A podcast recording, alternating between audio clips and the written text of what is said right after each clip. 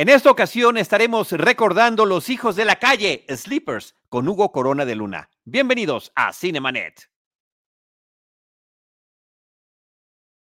El cine se ve, pero también se escucha.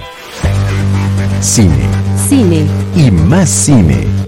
Con Charlie del Río y el equipo Cinemanet. Bienvenidos a Cinemanet.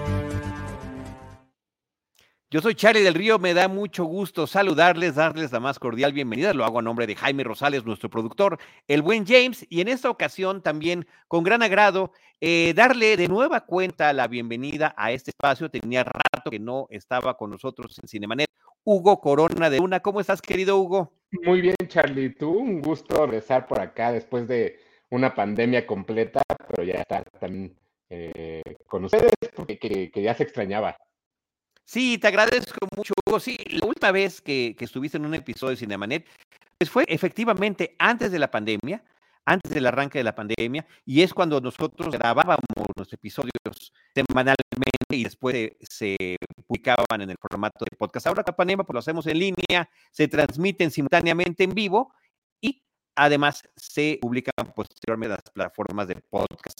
Eh, te estás uniendo, querido A una serie de episodios que iniciamos justamente hace un año aquí en Cinemanet, donde hemos estado invitando a nuestros amigos y colegas a cobertura cinematográfica a que platiquen de alguna película que les haya impactado durante su infancia y su juventud y que hoy en día la sigan viendo ya desde un punto de vista profesional eh, también con, cierto interés. Y tú elegiste Los Hijos de la Calle de Barry Lenson, es el, título original, es, Zippers de esta película. Pero antes de que entremos en el tema y que nos diga por qué escogiste más, que siempre se interesa saberlo, dónde la viste por primera vez, te ruego, te ruego que le eh, compartas al público de Cinemanet en donde eh, pueden acceder al contenido que tú generas. Hugo es crítico en la cobertura cinematográfica, hace entrevistas internacionales con actores, directores y demás gente relacionada con el mundo del cine y también de las series opcionalmente. Platícanos, porque además has estado en numerosos espacios. Sí, eh, bueno, yo escribo de pronto en Time Out. La realidad es que toda, la gente me persigue en Twitter, en la Shaggy, donde normalmente hablo un poco más de los contenidos que se hacen, pero cada semana estoy con Jordi Rosado en XFM, un espacio que ya llevo 11 años por allá, ¿no? Eso, y a veces también eh, tenía un programa que se llamaba Miércoles de Cine en Spoiler Time, el cual dejamos de hacer hace justo un año también, eh, por diferentes cosas de, trabajo, pero bueno, todos los, todos los tiempos y todos los, todo, todas las semanas en, en, EXA con Jordi Rosado por allá ando y cualquier cosa que necesiten también en Twitter y en Instagram, que es Hugo Corona, que es donde normalmente se publican las entrevistas, ¿no? Ligadas al, al Instagram de Jordi en EXA. De las más recientes que tienes tú publicadas está justamente la de esta tercera entrega de la película Creed con su director y actor protagónico.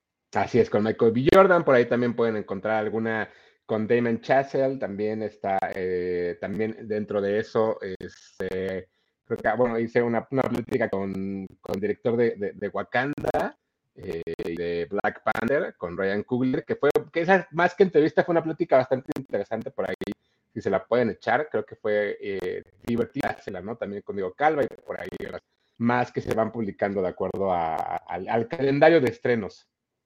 Así es, efectivamente. A veces eso nos pasa, hacemos alguna entrevista en algún momento eh, y hay, tienen que pasar meses y a veces hasta más para que finalmente se publique, que lo interesante es, que esto salga al público cuando la película está de estreno, para que ya tener este punto de conexión con todos los cinéfilos que puedan estar interesados. Tushai es el arroba de Hugo en la plataforma de Twitter. Ahí pueden encontrar la liga, los diferentes contenidos que él genera, arroba 2SHY o 2SHY, como también le decimos. Así que pues muchas gracias, Hugo, por eso. Último comentario sobre tus redes sociales.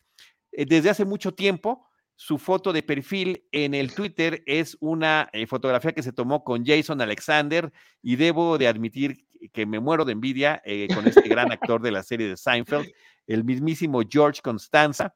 Eh, tú sabes, Hugo, que tenemos también por ahí en Cine Premier. Eres un chamaco en aquella No, bueno, o sea, como cuatro modelos de gafas diferentes y más cabello.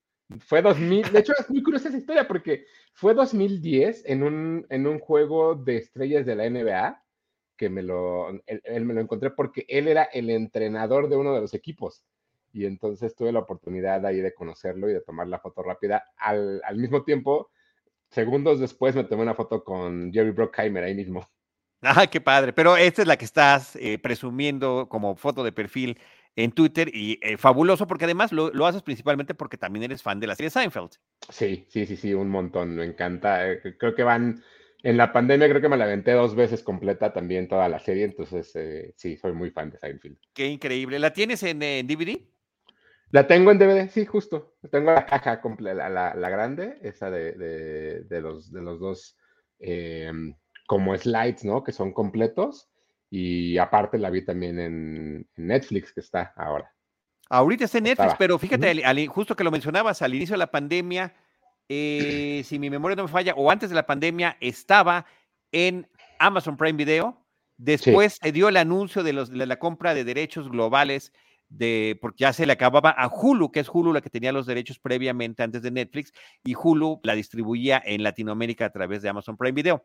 Después se da el anuncio de que iba a estar en Netflix y durante un buen tiempo no estuvo disponible en ninguna de las dos, de las dos plataformas hasta que, bueno, regresó a el formato a, la plataforma de, o sea, regresó para el público a través de la plataforma de Netflix por primera vez. Así que bueno, ahí es donde está viviendo actualmente. Eh, saludamos a Ángel López. Dice, voy manejando, saliendo de trabajo, un gusto escucharlo. Gracias, Ángel. Siempre eh, agradecemos mucho que estés al pendiente de estos programas. Ahora sí, Hugo, platícanos, porque claro que posiblemente hayas escogido esta película dada la riqueza del idioma español. La, pregunta que yo le he hecho a nuestros amigos y colegas que nos han acompañado, incluido tú, es que te acordaras de alguna, que vinieras a platicar a Cinemanet alguna película que te haya impactado. Y ayer que empezabas a, poner en redes que ibas a estar por acá, utilizaste otro verbo que no es impactado. Pusiste perturbado. O sea, ya, ya, ya, saltaste a otra categoría, lo cual me parece increíble. Porque mira, entre las películas que han impactado, a, nuestros amigos y colegas, por ejemplo, están Toy Story o Shrek, ¿no? Es un impacto en tu infancia que después eh, revives como adolescente, como adulto. Cada vez que ves una película, la, creo que la vemos de manera distinta. Pero tú sí te fuiste hacia el lado un poco más oscuro, que también ya algunos otros colegas también lo han hecho. Este Expreso de Medianoche fue la película que escogió Lucero Calderón, Tutsi Rush, por ejemplo. Este, en fin, ha sido muy, hay una gran riqueza. Bueno, Pepe Valdés, José Antonio Valdés Peña, eh, que también fue de los primeros que participó en este experimento, él escogió La Última Tentación de Cristo. Entonces también es una película perturbadora. Sí, fíjate que recuerdo que nos encontramos en una función de prensa, la verdad es que no recuerdo qué película fue. Lo, lo primero que viste fue una película que te haya impactado. Sí. A mí normalmente, eh, la verdad es que he visto cine desde muy niño, desde muy chiquito. Yo creo que como empecé a ver cine a partir de los 3, 4 años. Em, y durante, durante el periodo de la secundaria, ¿no? al, final, al final del día, eh, es el momento en el cual te va marcando muchas cosas que te van sucediendo y muchas cosas que te van pasando. Eh, afortunado o desafortunadamente, mi madre trabajaba mucho todo ese, todo, durante toda esa época eh, y yo terminaba, terminaba de ir a la escuela y normalmente llegaba a la casa a ver, pues, a ver la tele o a ver cosas. Pero los miércoles tenía la tradición de irme al cine, a un cine aquí cerca de, tu casa, acá en Coyacán, que era Cine Coyacán, eh, y, y, justo entraba a ver lo que hubiera. La verdad es que no me importaba qué había, o sea, como que no sabía mucho de estrenos, como que no sabía mucho de qué era lo que estaba sucediendo y veía, veía dos películas por semana siempre, ¿no? O sea, los miércoles era, entraba a la función de las cuatro y a la de las seis y media o siete, dependiendo cuánto duraran las películas. ¿Y eran películas distintas? Sí, eran películas distintas. En ese, justo ese cine, eh, ahí, ese que, que nos están mostrando, ese cine, ahí vi Kill, este, Pulp Fiction, vi Titanic, vi Anaconda, vi Toy Story, la primera, este, vi Sospechosos Comunes, ¿no? Que ahorita hablábamos de ella antes de entrar al, cine. Este, vi también por ahí, por ejemplo, Fargo no la vi ahí, Fargo la vi, la primera vez que la vi, la vi en un Cinemex y luego la volví a ver aquí. Eh, y la verdad es que me gustaba mucho esa idea de entrar y no saber qué iba a ver, ¿no? Como que no, pues no sabía ni, ni, siquiera, creo que en ese entonces ni siquiera existía Cine Premier ni Cinemanía, estas revistas de los 90, ¿no? Y, iba y, veía lo que me encontraba. y, casi siempre, eh, te digo que, como que a partir de eso fui desarrollando también una, una gran fascinación por aprenderme los nombres de los directores, por aprenderme los nombres de los actores, y hacía como mucha relación entre, ah, vía, o sea, por ejemplo, en este caso, ¿no? Vi a Brad Pitt en Seven, entonces para mí mi idea a lo mejor era que antes de ser detective fue abogado y la relacionaba con la película que había visto dos semanas antes, que era Sleepers. Claro. Entonces me acuerdo mucho que ese era un juego que, que, que hacía mucho, ¿no? En general, como que yo creaba esas historias, pero hablando eh, particularmente de Sleepers, me parecía que, que, era una película que más allá de, de, de, la forma en la cual me impactó, ¿no? Que fue, que, que, creo que por el tema mucha gente dirá, ah, claro, por el abuso, ¿no? Que, existía el tema. A mí me marcó mucho porque fue la primera vez que vi unos adolescentes matar a alguien y matar a alguien por un error muy tonto. Y como que desde ese entonces, al, al, al, crecer la mayoría de mi adolescencia eh, con mi hermano y yo solo, como que ahí fue donde dije, claro, lo que haga tiene consecuencias. Y entonces, por eso me marcó mucho esa película.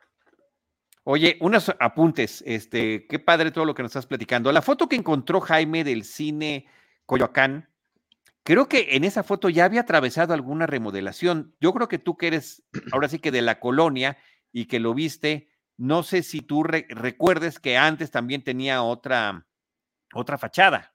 Sí. O, sí, o ya no te tocó.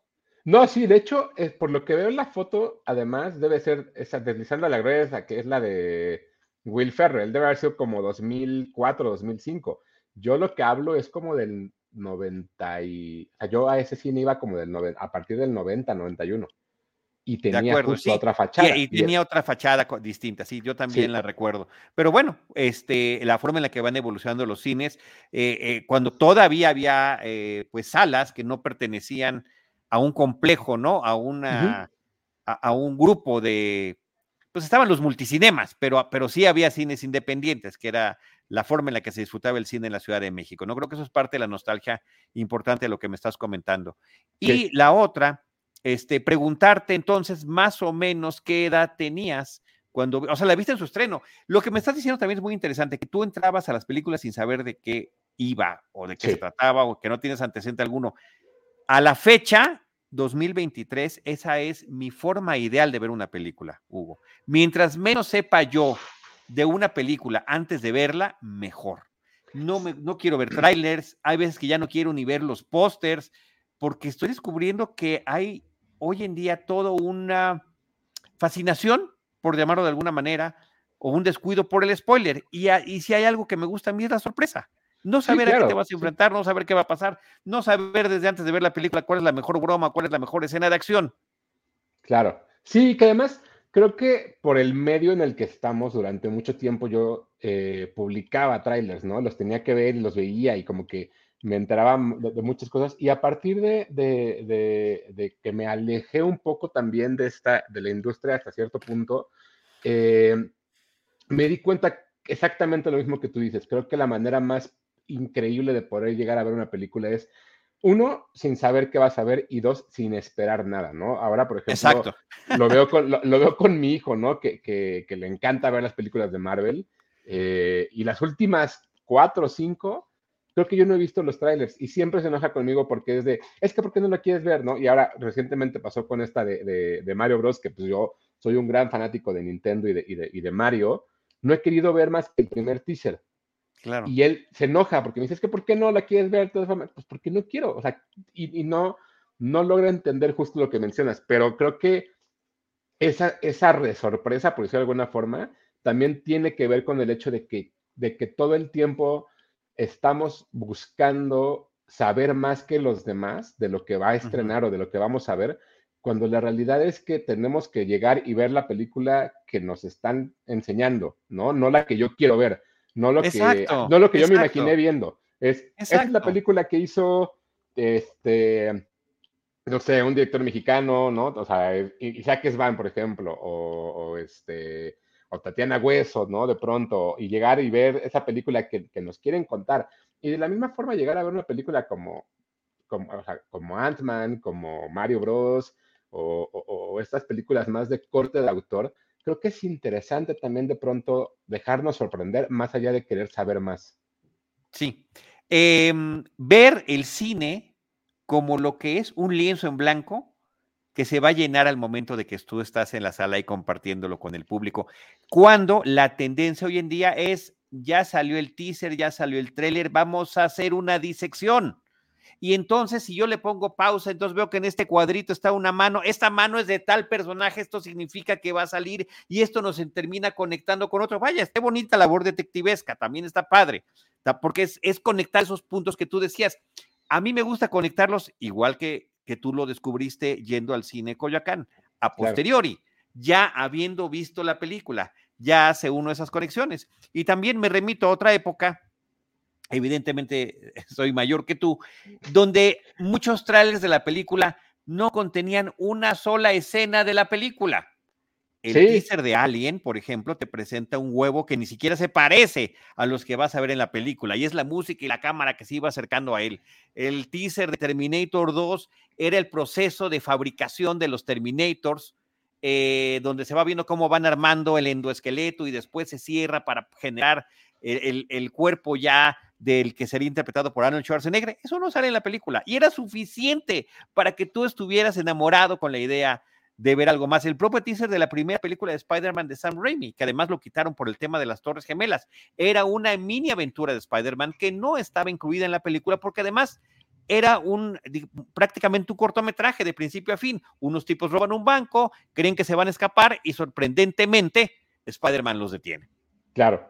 Sí, y ahora, ahora, muchas de las cosas es como mencionas, ¿no? Este tráiler donde nos enseñan la gran pelea que va a haber en algún momento, o el gran monstruo que vamos a ver, o cómo se revela de pronto también cómo se ve, no sé, de pronto King Kong o Godzilla o tal. O sea, creo que, creo que son muchas de las cosas que, también esta, esta generación a la que ya no pertenecemos, ¿no? Que también es lo que menciona, que, eso, es bien interesante de pronto analizarlo, ¿no? Cómo esta nueva generación de, creadores de contenido quieren estar ahí, ¿no? Entonces, yo sí creo, y una, una, discusión que he tenido regularmente con varias personas, que creo que sí hay una diferencia entre alguien que quiere hablar de cine o que quiere saber más de cine o que quiere hacer cine, a alguien que le gusta el cine y nada más quiere ser parte de la conversación.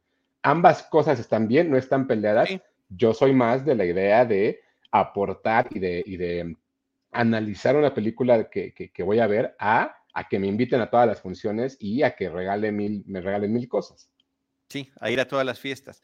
Eh, eh, yo creo que el afán, eh, y también se descubre de esta manera, es compartirlo. Me gustó una película, quiero que el mayor número de gente que yo conozca mm, también la vea. Claro.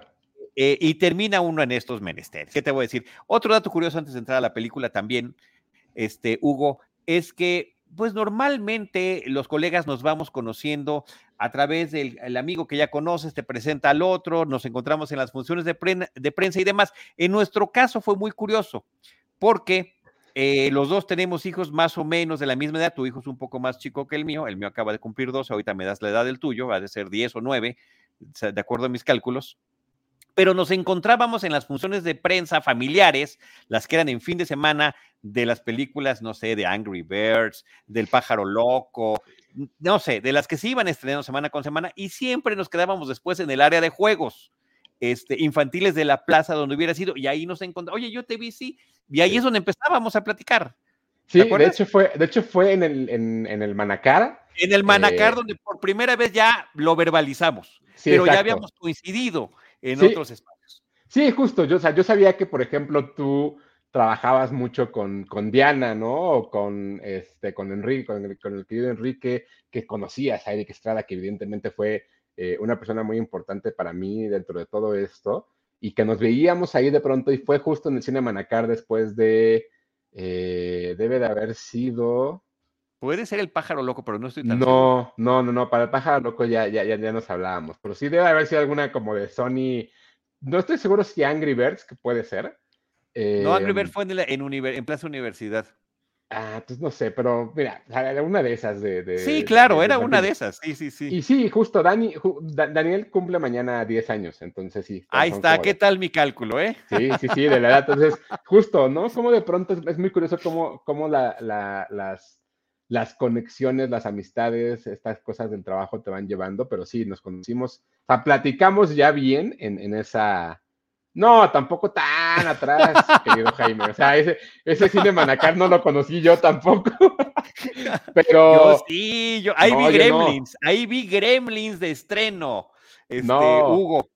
Yo, yo la verdad es que la primera vez que fui a Manacar, y eso también me acuerdo, fíjate que, que- que justo platicaba hace poco, cómo yo tengo perfectamente claro dónde vi qué película y en, en qué cine y en qué momento. La primera vez que fui a Cinemex Manacar, fui a ver Space Jam y Romeo y Julieta. Ok. O sea, fue la doble, la doble función de ese miércoles. Esa fue la primera vez que fui a ese cine, a ese Cinemex Manacar. Al Entonces, Manacar.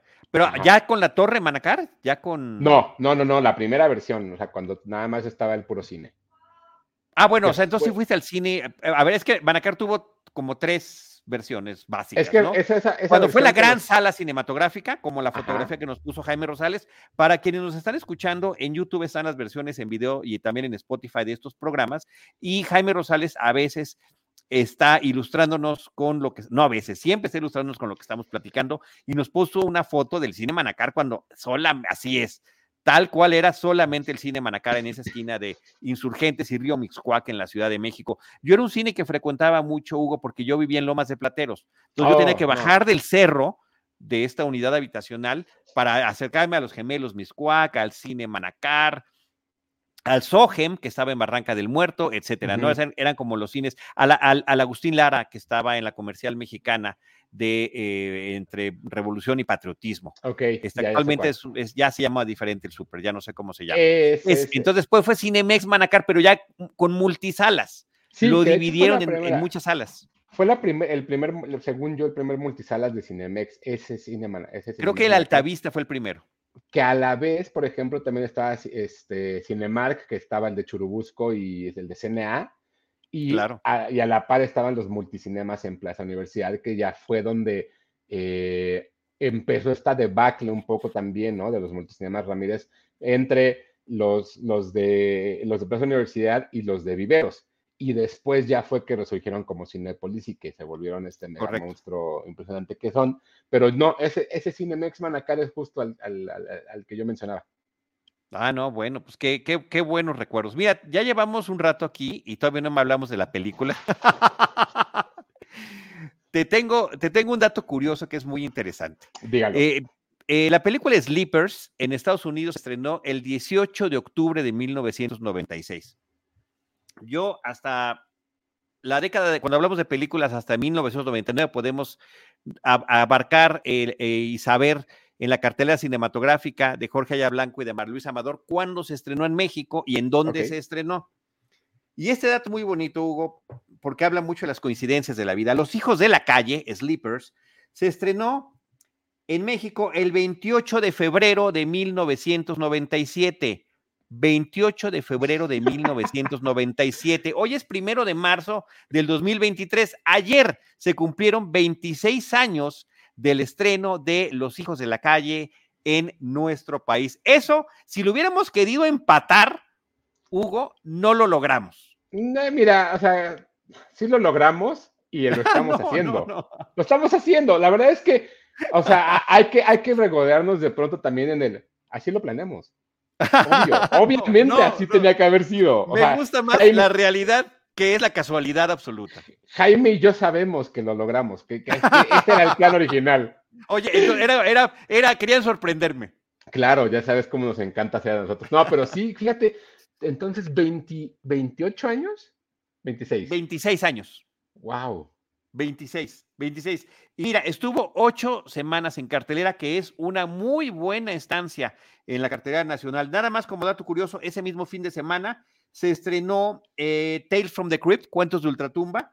Estuvo tres semanas nada más en cartelera y ese mismo fin de semana se estrenó Marcianos al Ataque de Tim Burton Oh, y estuvo cinco semanas en cartelera. O sea, de esas tres películas fuertes, importantes, de cine de género, que, que estaban, eh, pues en este caso es, es, cine de crimen y de juzgado, eh, cine de ciencia ficción y cine de terror, este, la que más duró en cartelera, la que más perduró, fue Los Hijos de la Calle, que entre muchos otros cines, pues estaba en el Cinemex Altavista, Cinemex Ecatepec, Cinemex Loreto, Manac, Cinemex Manacar. Aquí está, el dato, para que, para que tengas entonces tú eh, también en tu, en tu historial el, la, la, anécdota de cuando, cuando se estrenó por allá. Y las ocho semanas, o sea que en ese periodo fue cuando la viste, este, sí, sí, hace sí, 26 años. ¿Qué, ¿qué tierna edad tenías? No, hombre, tenía 13, 13 años justo. Entonces, wow. que, era lo que te decía un poco, ¿no? Esta parte de, de, de, de, cómo me marcó, creo que tenía que ver justo con la edad, porque ver reflejado de pronto esta adolescencia en Nueva York de los personajes a esa edad, creo que, creo que es donde uno empieza a conectar también de pronto con, con ciertas historias, ¿no? Y, y qué curioso porque el 96, 97, esos dos años, qué grandes años para el cine fueron. O sea, creo que desde sí. el, 90, 90, o sea, el 95, 96 y 97 creo que, creo que es algo muy curioso. Y sí creo que ese, esos dos años o tres años fueron los que me marcaron a mí para, para estudiar cine. O sea, sí creo que mis películas favoritas son de esos tres años. De, de tus años de secundaria serían? ¿Coincide con sí, tus años de secundaria? Sí, sí, sí, justo. O sea, secundaria justo antes de entrar a la prepa, pero, pero, pero eso, me parece que ahí fue donde descubrí que, me, que, que amaba demasiado el cine. Así es, sí, yo eh, estoy en la misma época, nada más que en, en una década previa, claro. este, haciendo esos mismos descubrimientos, lo cual es fantástico. Ahora, lo, lo, poderoso que tiene esta película, y ahorita me gustaría que platicaras un poquito a, a, quien, a nuestros amigos cinéfilos de qué se trata la cinta, si es que no la han visto, y, y si no la han visto, aquí está la recomendación, y si ya la vieron, yo la acabo de volver a ver ayer y volví a quedar impactado y perturbado para utilizar el verbo con Las el, dos. el, el eh, sí, con el que la estás describiendo, por el repartazo que tiene, la magnífica dirección, los diferentes subgéneros que aborda la película.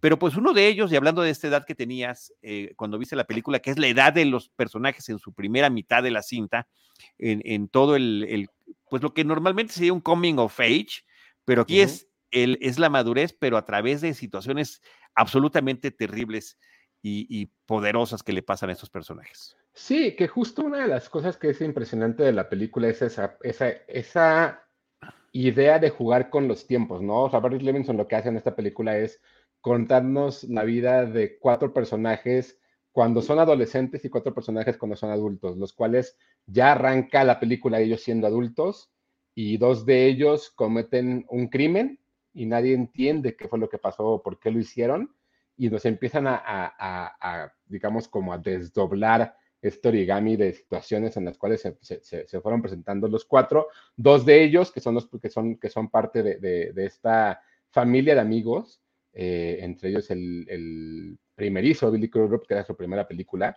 Eh, uh -huh. Ellos dos as, cometen este crimen y entonces sus grandes amigos, uh, uno de ellos abogado, interpretado por Brad Pitt, los defiende y entonces nos empiezan a explicar qué fue lo que pasó y cómo fue que ellos cuatro se convirtieron en los grandes amigos que eran eh, en su infancia en un Nueva York que, que, además vivía uno de los, de los veranos más calurosos que habían existido hasta ese entonces, ¿no? Sí, entonces, ahí nos encontramos con estas imágenes de eh, los niños jugando en la calle con las eh, estos eh, cosas de accesos para el agua, ¿no? Estas Con los hidrantes. Tuberías, los hidrantes famosos que se utilizan, eh, que están en las calles de Estados Unidos para, las, eh, para los bomberos, uh -huh. y que siempre vemos que están jugueteando con ellos y que dejan salir el agua cuando los días están muy calurosos, ¿no? Lo podemos ver en El Padrino, lo podemos ver en Don Gato y su pandilla, lo podemos ver aquí en esta película eh, de los, los hijos de la calle, este, y, y, una gran recreación de época que tiene su, la, la, película en su primera etapa, que están a mediados de la década de los 60. Ahí es donde uh -huh. parte la película. El presente de la película es el 81. Eh, y se supone, además, que los hechos son anecdóticos para el escritor del libro y del guion, que es eh, el que sería el personaje principal, Shakes, eh, uh -huh. que es el que está contando la historia. Después vendría toda una situación en la que su propia escuela, donde estudió, su escuela religiosa donde estudió, y también los juzgados de Manhattan dijeron, nosotros no tenemos ningún registro de que nada de esto haya pasado. Entonces, sí, que eso, eso, es reciente, ¿no? Además. Sí, sí. Eso está buenísimo. Que si nosotros no, no, a nosotros ni nos digan, nosotros no sabemos de esto que pasó porque habla de cosas muy poderosas. Él dice, cambié nombres, cambié situación, pero lo básico sí sucedió. ¿Y Claro, qué fue que lo que eso- sucedió? Que pues, ahí lo que sucede es que esto, este grupo de amigos, estos cuatro, cuatro niños, eh, los cuales se conocen porque viven en el mismo barrio, porque van a la misma iglesia, porque el mismo cura que, que- que- que, eh, ve a sus familias, eh, son parte de este grupo de acólicos, de, de, de- eh, ¿cómo se llaman? Este, ¿Acólitos? Sí, se llaman acólitos. acólitos, exacto. Y entonces ellos en el verano pues, deciden jugar una broma. Una broma, la cual eh, ellos se roban un carrito de hot dogs y gracias a un pequeño descuido, ¿no? Termina sucediendo un accidente bastante fuerte, por lo cual terminan mandándolos al- al- a la correccional de menores de alguna forma, por, por así decirlo. Y Sí, se un reformatorio. ¿no? No, no, no tenemos la, posiblemente sean las palabras esas, esas dos Exacto. definiciones aquí en México. Y, y lo, y los mandan a los cuatro y en, y en este lugar donde pasan varios años, eh, pues sufren de alguna forma de los abusos de la autoridad dentro de, de este lugar, lo cual provoca que eh, ellos pues, básicamente tengan una, un, desarrollo, un, un desarrollo adolescente completamente diferente a lo, al que uno pudiera tener, ¿no? Y, y- que básicamente es como, como una pequeña broma se les puede salir de las manos y cómo les cambia la vida de pronto, afectándolos de una, de una forma bastante eh, impresionante para la edad y para, para todo lo que sucede. Ahí están justamente eh, las consecuencias que tú estabas platicando hace ratito, ¿no? Y las consecuencias son las más terribles que nos podríamos imaginar. No solamente es un lugar con una disciplina férrea, sino que además son sujetos de humillaciones, de tortura y lo peor de todo, de abuso sexual por el grupo de los cuatro eh, celadores, los cuatro vigilantes, los cuatro responsables de, supuestamente su seguridad, quienes están maltratándolos de esta manera.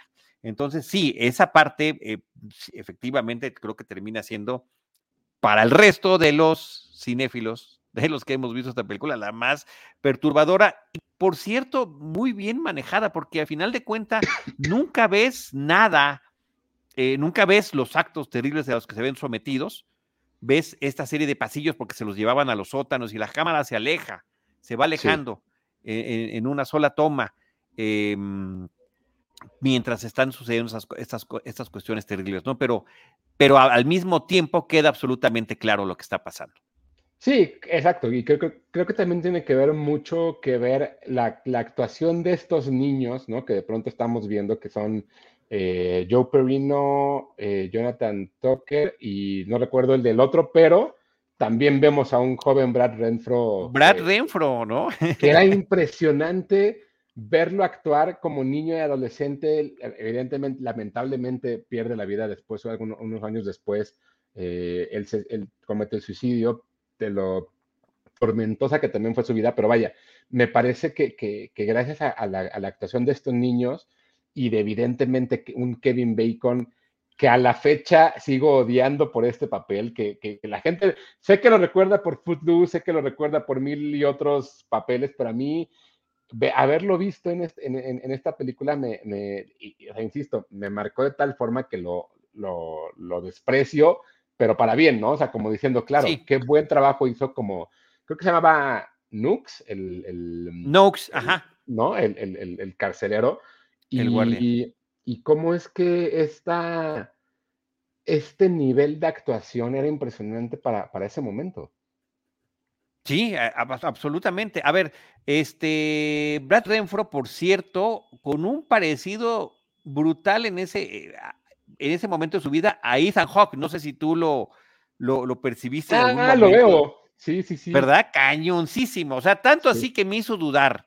No, él fue el que salió de niño en The Client. Él salió en una película de Brian Singer que es Up Pupil. A Pupil. eh, fabuloso. O sea, de verdad, qué, qué tragedia la, la de, la de su vida, pero eh, qué buen actor es y, y qué bien lo hace en este papel. Pero lo mismo, efectivamente, con los otros cuatro actores que estás mencionando en sus, en sus versiones jóvenes, ¿no? Geoffrey Claro. Wigdor es otro de ellos, Jonathan Tucker, que también tuvo su propia trayectoria cinematográfica.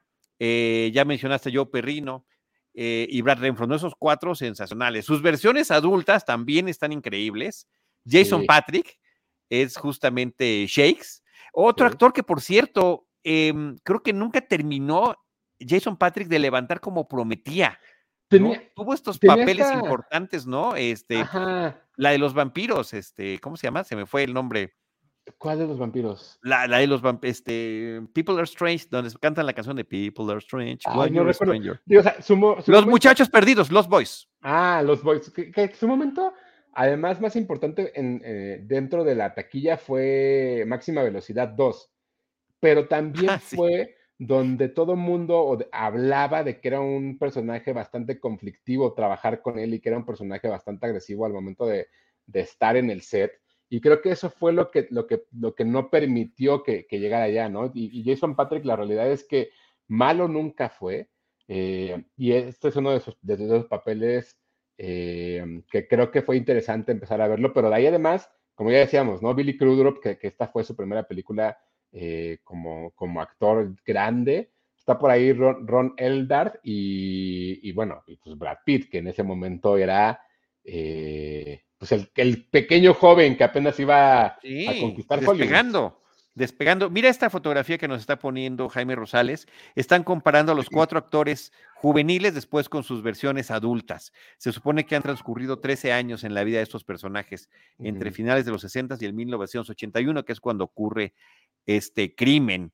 Eh, ahora, eh, de lo que estabas mencionando, sí quisiera sumarme al, al reconocimiento de la labor artística de Kevin Bacon, porque tomar estas decisiones de mostrar estos personajes despreciables, habiendo sido él, eh, pues, ídolo de, de póster de ah, chicas adolescentes, ¿no? Es muy fácil decirte, mejor me quedo con la- la- las buenas impresiones que dan mis personajes, mis looks, y él una y otra vez se ha enfrentado a este tipo de papeles. Sale aquí de torturador, de prácticamente un psicópata y un abusador de menores, y también sale una película como The Woodsman, eh, creo que se llama Crímenes Imperdonables en México, donde es justamente un- un- una persona que ha abusado de los niños, que estuvo en la cárcel y que ya salió y que se supone que se está reformando. Entonces es, creo que muy em, eh, eh, digno de destacar que acepte estos retos actorales. Sí, que también, por ejemplo, cuando, cuando hizo este papel, ¿no? En Río Místico, que tiene también estas actuaciones donde eh, su, su rango actoral se ve también marcado. Creo que es un Sí. poco también lo que hizo Brad Pitt en algún momento. O sea, a Brad Pitt yo recuerdo haberlo conocido con Leyendas de Pasión, ¿no? Que fue una, una película que, que hacía suspirar a todo mundo, ¿no? De lo, de lo bonito que. Telenovelesca, ¿no te parece? Telenovelesca. No, no, no, una telenovela por completo, pero él se veía bonito. Pero después Ajá. fui descubriendo, por ejemplo, antes había actuado en una película como California, donde Sí, él cómo no, es un asesino serial. serial. sí. Entonces, y estos, estos riesgos que de pronto tomaba eh, eh, Brad Pitt como actor me parecían bastante interesantes, ¿no? Luego hizo Seven, luego hizo Siete años en el Tíbet, luego Sí. hizo Meet Joe Black, y, y vas viendo su carrera y me parece que ese rango actoral es complicado verlo en, en- en el día de hoy. O sea, yo recuerdo, a mí me parece que ese tipo de carrera la tiene, eh, por ejemplo, ahora este actor, ah, se me fue el nombre, eh, el último Batman. eh, el de- Sí, el de- sí, el de, el de Twilight.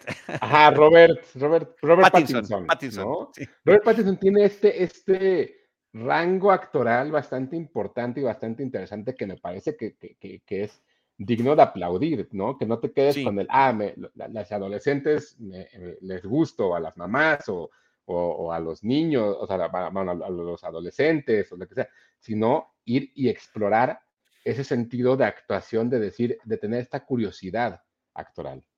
Sí, y, de- y además de haber participado con grandes directores que le están exigiendo diferentes cosas física y emocionalmente. Sí, Entonces, sí, no, sí, eh, por supuesto, después de sí, claro, tuvo el éxito con las películas de Twilight, las adaptaciones literarias de estas novelas para adolescentes, y de repente dices, wow, o sea, el tipo sí, sí se enfrenta. Y, y mira, el- el- esos tres casos que hemos mencionado son personajes, son, son actores muy atractivos físicamente, son guapos en el sentido, digamos, clásico, buenas presencias en pantalla, pero a pesar de eso, se atreven a eh, hacer eh, todo tipo de personajes. Claro. Sí, sí, sí, y creo que es bastante interesante cómo en los 90 sucedía eso. Y bueno, entonces, dentro de la película, tener a un Kevin Bacon, tener, o sea, ya, ya la distancia, ¿no? Lo ves y pues, tenías a Kevin Bacon, tenías a Brad Pitt, tenías a Jason Patrick, tenías a Brad Renfro. Bueno, pues, ¿qué te parece si le sumamos también que estaba Dustin Hoffman? ¿Qué tal? ¿Qué tal? ¿No? O sea, como, como el abogado este borracho. litigante, borracho, ¿no? De, que, de, parte, y a Robert De Niro. Y a Robert De Niro como este padre, que es padre de barrio, es un sacerdote de barrio, es decir, o sea, eh, sí está al pendiente de los chavos en sus travesuras, pero al mismo tiempo también él eh, de repente cruza la línea, es protector, viene también de un pasado difícil en estas calles. Están, estamos hablando del barrio de Hell's Kitchen en, en Nueva York, eh, que es de clase trabajadora de distintas eh, gente que proviene de distintas, inmigrantes de distintas nacionalidades, muchas de ellas católicas. El tema del catolicismo en Hell's Kitchen ha sido retratado mucho en el cine, en los cómics y en las series televisivas. Yo, yo mencionaría ahorita como punto de conexión la adaptación eh, televisiva de Daredevil. que, que, me parece que es extraordinaria y te está hablando de ese mismo Hell's Kitchen, donde hay esta ley de la calle, hay estas complicidades entre la gente que es del barrio, están estas figuras de autoridad moral a través de, los sacerdotes católicos, en, tanto en Daredevil la serie como en esta película, el rol del sacerdote católico es fundamental, es muy importante. Sí, que además viene un poco de la cultura irlandesa, ¿no? Que, que llegó a Estados Unidos, que, que, ya si te quieres meter en eso y te quieres clavar también, pues puedes ver, por ejemplo, esta película de Martin Scorsese de Gangs of, uh, uh, Gangs of New York, ¿no? Donde, donde te, va, te va demostrando la importancia que tiene el catolicismo dentro de la comunidad y cómo es que se alberga dentro de, de Nueva York todo el tiempo y la importancia que tiene. Y cada vez le vas encontrando más cosas a, una, a una sociedad y a una cosa que me parece que de pronto tiene que ver mucho con la mexicana, ¿no? Esta idea. Muchísimo. esta idea de la iglesia, esta idea de no importa lo que pase, tienes que tienes que ir y pedirle perdón a Cristo o a Jesús o a la Virgen María por lo que hayas hecho y de pronto se ve reflejado en este tipo de películas de decir, ah, claro, como aquí. Y entonces es donde conectas también tú de alguna forma con la cultura y eso te lleva a entender y a buscar la forma en la cual los personajes también te están hablando a ti porque dices, ah, a ver, o sea, no, no es mi caso, ¿no? Pero, pero sé de casos, ¿no? De, ah, el papá le golpea a la mamá, y entonces golpea a los hijos y todos se tienen que quedar callados. Ah, es que el papá abandonó a la familia y entonces la mamá tiene que luchar para sacar adelante a los adolescentes, pero los adolescentes también son unos hijos, ¿no? Del, son, son, unas, fichitas. Y entonces es donde vas encontrando esas similitudes que de pronto es la universalidad del cine, ¿no? La, o sea, ¿Por qué conectas? ¿Por qué conectó, por ejemplo, Parasite tanto en México? Pues por la desigualdad social, ¿no? Entonces, y vas encontrando esas cosas que no necesariamente a los 13, 14 años que ves la película entiendes, pero conforme va creciendo en ti la película y conforme va creciendo en ti cómo es que la vives y cómo es que la viste y cómo es que la, la tienes eh, dentro de tu cabeza, eh, la película toma otro sentido de pronto. Y puede que no sea la mejor película de la vida, sin embargo, te marcó por algo hay un reflejo sociocultural. Esa palabra que utilizaste, la universalidad que de repente nos da el cine, sí tenemos nosotros esas conexiones. Nosotros somos eh, un, país con muchas religiones también, pero principalmente la católica. Eh, tenemos mega urbes como esta donde tú y yo vivimos y crecimos. Eh, yo te lo decía hace ratito, yo en un barrio como el de Plateros, bueno, imagínate nada más también las cosas que no veíamos de, de, de este tipo similar a las, cosas que pasan en la película. No sé cómo estabas tú en Coyoacán en ese sentido, pero al final de cuentas, el barrio es el barrio. Eh, independientemente de la clase socioeconómica en la, en la que tú estés, hay esta, eh, hay esta conexión con quienes están a, tu alrededor y, hay una identificación porque estás, están, están viviendo en las mismas condiciones, lo cual, lo cual me parece muy interesante y esta película es algo de lo que nos está hablando. Oye, hay que hablar un poquito también del director. ¿De Barry Levinson? De Barry Levinson, porque es, guionista, es director, es un hombre con una trayectoria interesantísima. Eh, él, venía de hacer, bueno, de haber ganado muchos premios con Buxy y con Rainman, previamente a esta película de Sleepers, ya había trabajado con Dustin Hoffman. Él fue director de una película que se llama Young Sherlock Holmes, que fue de las primerísimas en las que Industrial Light and Magic trabajó con los efectos digitales. Eh, ahí había un vitral de un caballero que cobraba vida y saltaba este, a, pelearse con alguien en esta de Young Sherlock Holmes. O sea, un, personaje interesantísimo que ya había tratado temas como el mundo de los gángsters, eh, eh, cuestiones de infancias, y, cuestiones de películas de juicios y como que conjuga todo en esta, donde es también un tutti frutti la película. O sea, vamos cambiando como de género conforme la película avanza. Sí, se vuelve de pronto una película como, como lo mencionabas muy bien, ¿no? Este coming of age de estos adolescentes, de pronto también es este misterio de qué es lo que está pasando, por qué hicieron, ¿no? O sea, por qué los adultos hicieron esto y luego viene la, parte de, abogados, eh, bastante interesante. Mi novia tiene, tiene una, una, una broma, no broma, porque me dice que a mí me gustan las películas de afroamericanos, de policías y de abogados. Y entonces, viendo todo lo que me gusta, sí, y, y, y esas son tipo de películas que, que, que, que, yo veía cuando, cuando era adolescente y que, son, que se fueron quedando conmigo. Y creo que al final Barry Levinson sí hace toda esta conjunción. Venía, como mencionas bien, también de Books y venía de acoso sexual, venía también, no me acuerdo si, y, eh, ¿cómo se llamaba? Wack the Dog fue antes o después de Sí, eh, fue después, fue la película inmediatamente después. Ah, por ejemplo, Wack the Dog, ¿no? y tenía una película que la verdad cuando la vi, la odié porque no la entendí, que era esta de Robin Williams Toys. Sí. Que era rarísima. Para mí, para, para mí a los 10 años ver esa cosa, pues a la fecha no la, no la he vuelto a ver, pero cómo de pronto estos temas de adultos o estos temas de, de, de, grandes te llegan antes por estar viendo películas ahí curiosas, ¿no? Como que de pronto... Yo creo que nos la vendieron de otra forma, ¿no? Pensamos que íbamos a ver una comedia disparatada, este, con Robin Williams, y bueno, pues al final de cuentas es otra cosa y vale la pena, ¿no? Vale la pena volver a ver. Y Walk the Dog, que es sensacional, con Robert De Niro y Dustin Hoffman, que son justamente dos de los actores importantes que aparecen en esta película de Sleepers de Los Hijos de la Calle que tú has elegido. Música de John Williams, por cierto, ¿eh? o sea, ahí Ahí nada más está también ese dato que me parece que es muy interesante. Y hoy en día verla, este, Hugo, en términos también del reparto, pues descubre uno por ahí también a Bruno Kirby, que es el papá de uno de los chavos de Shakes, un Bruno Kirby muy joven, ah. aunque sale calvo, y cuando estaba yo viendo sus expresiones y sus ojos, Bruno Kirby tan joven se parece eh, muchísimo a este, a Edward Norton, impresionante. Habría que, habría que verlo para hacer esa, ese tipo de, conexión. Y muchos otros actores que terminaron apareciendo en, otros, en, otras cosas que gustan mucho, ¿no?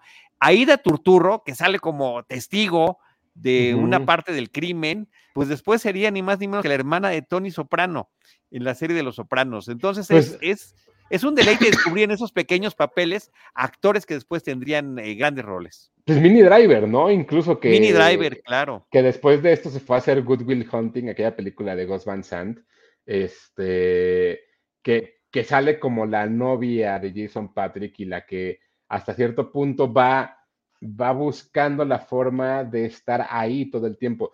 Y la, realidad es que, que, que sí es bien interesante, te digo, voltar a ver como todas estas películas con estos actores que ahora los vemos y pues ya son, ya fueron consagrados, ya fueron y vinieron, ya hicieron, ya deshicieron, ya lo que todo, todo eso. Y siento que este son el tipo de películas que le falta a Hollywood. Siento que no nos falta una película más de superhéroes, nos falta una película que nos cuente una historia que nos mueva y que saliendo del cine, como aquel gran programa que había antes este, eh, en, YouTube, la, la, discutas y te mueva. Y que al final no necesites eh, ni una secuela, no necesites saber previo, no o sea, que vayas, veas la película, salgas y vámonos. Y se acabó, y se acabó. Este, totalmente de acuerdo. Oye, John Slattery también aparece en una escena breve como un profesor de literatura en la prisión y que es el ¿Cómo crees? Sí, John Slattery, bueno, de Mad Men o el papá de Tony Stark en la saga de Marvel, nada más por mencionarlo. Y Wendell Pierce, que no sé si lo ubicas, es este actor afroamericano que tuvo eh, en esta serie de abogados en Suits. Sí. eh, eh, tenía un papel importante y ahorita también en la de Jack Ryan. De, Entonces, no, pues de, de Es Wire.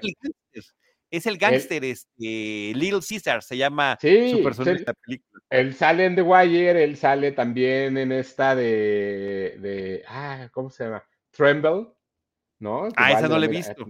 Esa no la he visto. Impresionante. Pero bueno, un, un tipo con una gran presencia, un bozarrón además enorme que trae. Y mira, aquí esta esta es la foto de cómo aparece en esta película. Eh, Curioso como- por ahí, para la gente de generación Z o para abajo, este actor, Wendell Pierce, eh, tiene una obra ahorita en Broadway, en, en- en Broadway, eh, donde me parece que es la, la muerte de un vendedor en una versión eh, diferente y es él y otra chica en, en- en- en escena.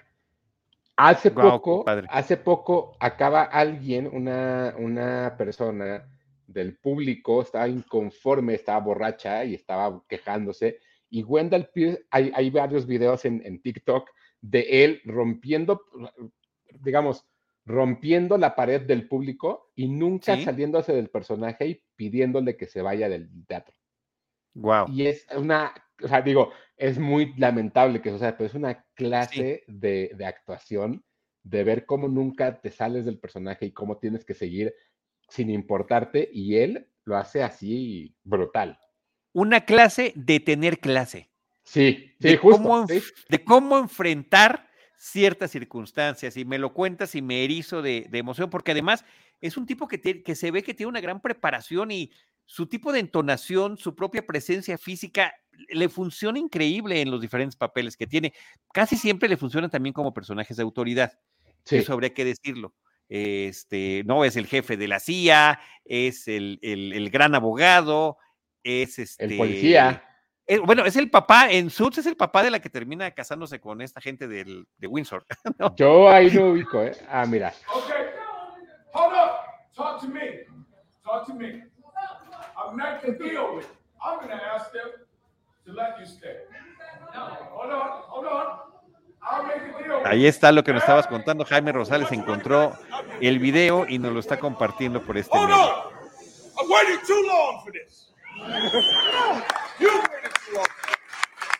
Wow. Sí, no, no, no, impresionante. O sea, porque la forma en la que habla es la misma que el personaje. Claro, claro, claro. Lo seguimos escuchando, James. al, al, al, al bozarrón de Wendell Pierce. Pero Pues mira, bueno, justo, qué curioso. Sí, no, no, qué padre. Te digo, entonces, eh, siempre, siempre es un deleite regresar a estas películas. Una película de dos horas y media de duración, una película que va cambiando de tono, de ritmo, de intención, donde se habla de, puede ser una película criminal, una película gangsteril, una película de coming of age, una película de juicio, eh, una película también de estafa, porque a final de cuentas es una suerte de estafa lo que termina sucediendo para poder mover el, el veredicto del jurado en cierta dirección, ¿no? El personaje de Michael, que es el de eh, ya Brad Pitt adulto, que interpreta a Brad Pitt como adulto, es el fiscal, es el que debe de meter a la prisión a sus amigos de la infancia. Pero él acomoda todo para ir presentando las cosas y, darle a este abogado borrachín la oportunidad de eh, en- encontrar los momentos de oportunidad. Eh, fabulosa la película. Y bueno, la decisión que tiene que tomar el personaje de Robert De Niro, el sacerdote, en determinado momento de la película, es, es formidable. Creo que es una cosa entrañable. Y sí, claro, Mini Driver termina encajando perfecto como la quinta amiga de este grupo, Claro. novia original de uno de ellos, este, después ya de adulta se hace novia de otro, pero que siempre estuvo como parte de ese grupo de personajes. Pues sí, entonces ahí está. Creo que, creo que sí es una de esas películas que, que platicándolas y, y, y conversando de ellas, sí es una de las películas que creo que me marcó mi adolescencia, como que está esta idea de cada acción que hagas tiene una consecuencia, buena o mala, ¿no? Y creo que Claro. creo que al final durante mucha, durante mucho tiempo de mi vida y, y- y- y haciendo una reflexión, siempre ha sido así. Entonces, hay cosas en las cuales te tienes que hacer responsable y hay cosas en las cuales tienes que aceptar qué es lo que sucede y qué viene con cada una de estas cosas y situaciones. Y creo que si nunca han visto Sleepers creo que es una muy buena oportunidad, o si tiene mucho que no la ven, 20, ¿qué quedamos? ¿22 años? 26. 26, ya le estoy quitando. 26 años de su estreno en México. Sí, sí, 26 sí. años de su estreno en México. Este, que la vean, ¿no? Está en HBO Max, esta plataforma digital donde la pueden ver, donde la pueden volver a analizar, donde la pueden ver por primera vez y que juzguen, este, que juzgue el público si envejeció bien, mal, o si es una película que, que todavía a la distancia por primera vez perturba y asusta. Yo te digo el- el- mi testimonio de, un, de 24 horas de, de, eh, de- la frecuencia con la que la acabo de ver. Ayer la vi exactamente. Me sigue impactando. Me encantó ver ese repartazo, esa gran dirección y esos eh, momentos en, la, en las que la cinta va cambiando sus tonos dramáticos eh, y el impacto que genera en el público. Formidable. Por cierto que el título Sleepers en inglés, que sería pues como dormilones, era un slang que se le daba a los jóvenes que habían estado en condenas mayores a nueve meses en este tipo de reformatorios. Entonces, eh, pues sí, efectivamente, eh, fue como, porque sleeper también es un término de espionaje, ¿no? Cuando se activa, tienes a algunos agentes encubiertos, espías encubiertos, que puedes o no necesitar y que puedes o no activar, y son los famosos sleepers, ¿no? Eh, en este caso es esta referencia de las condenas en reformatorio de estos criminales. Y bueno, el- también el personaje de King Benny me parece que es buenísimo, este líder eh, gangsteril del barrio con el Sí. que ellos están vinculados también desde, desde su infancia. Sensacional película, gracias por la recomendación. eh, es padrísimo volverla a ver y también conocer a, a- a un cinéfilo y, y crítico como tú, Hugo, y ver cuál fue también su experiencia de vida con ello. Creo que nos, esta, esta serie de, de episodios con nuestros amigos y colegas ha estado fantástica por esa parte. Es volver a ver una serie de películas interesantes y también eh, ver la evolución de nuestra propia cinefilia eh, eh, en estas situaciones que si no la vivimos como tú, alguna cosa similar vivimos en este espejo y está esa universalidad del espectador de la sala de cine. No, muchas gracias por invitarme. Qué bueno que se pudo lograr al final del día y qué bueno que, que pude, que siempre me encanta poder platicar en, en este tipo de espacios donde no se trata de hablar de los estrenos, no se trata de hablar de películas que todo mundo se muere por ver, sino de películas que todo mundo debe de ver de alguna forma o que a lo mejor no conocen o a lo mejor no saben que existen y refrescarlas para que el público la pueda ver y que una nueva generación o nuevas personas se las puedan acercar, creo que es bien interesante y qué, qué padre que exista este espacio para eso, o sea, como poder platicar de una película y no de platicar de quién sabe más y quién sabe, quién sabe el dato más, más perturbador, ¿no? El dato más clavado, o quién, o quién ya sabía que Thanos iba a tornar, no, de películas. Claro, aquí lo que hay que discutir es qué tanto habrá sido cierto de lo que nos dice. Bueno, conociendo ah, desafortunadamente la miseria humana, pues todo, ¿no? Sí. De una u otra manera. Eh, gran película, gran director, gran guion, excelente música, muy bien fotografiada eh, y, insisto, con este reparto que hoy en día no todos eran famosos en ese momento. Ahí está también este semillero de, de personalidades del- de los histriones que, y algunos de ellos que ya no están, como Renfro, como Bruno Kirby, que ya no están aquí con nosotros, Hugo. Así es para que la revisen y la, y la visiten. Estupendo. Hugo, nueva, de nueva cuenta, por favor, recuérdanos tus redes sociales. Claro que sí, me siguen en arroba tushai, 2SHY en Twitter, Hugo Corona en Instagram, cualquier cosa que necesiten por allá. Y todos los viernes, eh, ahora en Nexa, Jordi en Nexa, eh, 10 a 1 de la tarde, o sea, de 10 de la mañana a 1 de la tarde. En algún momento de todo el programa salgo. Perfecto. este, pero por allá nos vemos y lo que necesiten, con muchísimo gusto por acá ando. Estupendo. Felicidades por todo lo que has realizado, Hugo. Muchas gracias por habernos acompañado. Y yo le recuerdo a nuestros amigos que nos están viendo, eh, ya mencionaba la plataforma de Amazon donde la pueden ver, la película de Sleepers o Los Hijos de la Calle. Es, ahorita está en Amazon a la renta o a la venta, también en Apple TV. Y en, También en, H- Apple TV. en HBO. Max. Ah, sí está en HBO Max En también. HBO Max está, sí. Ok, porque ya ves que luego estaba y después ya no está y, y van cambiando así este, las temporalidades de las películas. Ahí está Ah, el tema, pero bueno, ahí les estamos dando las opciones. Acabo de revisar y aquí está. Estupendo, fantástico. Muy bien, pues ahí está. Eh, gracias a nuestro productor Jaime Rosales que nos encontró desde la foto del cine Coyacán, la foto del cine Manacar, hasta la participación de Wendell Pierce allá en, en el espacio teatral. Eh, y por todo lo que, lo que nos apoya a nuestro gran productor. Y gracias a todo el equipo Cinemanet que también está participando en nuestros diferentes espacios. Yo soy Charlie del Río, les agradezco que nos hayan acompañado y les recuerdo que nosotros estaremos esperándoles en nuestro próximo episodio con Cine, Cine y más Cine. Esto fue Cinemanet. El cine se ve, pero también se escucha. Les esperamos en nuestro próximo episodio. Cine. Cine. Y más cine.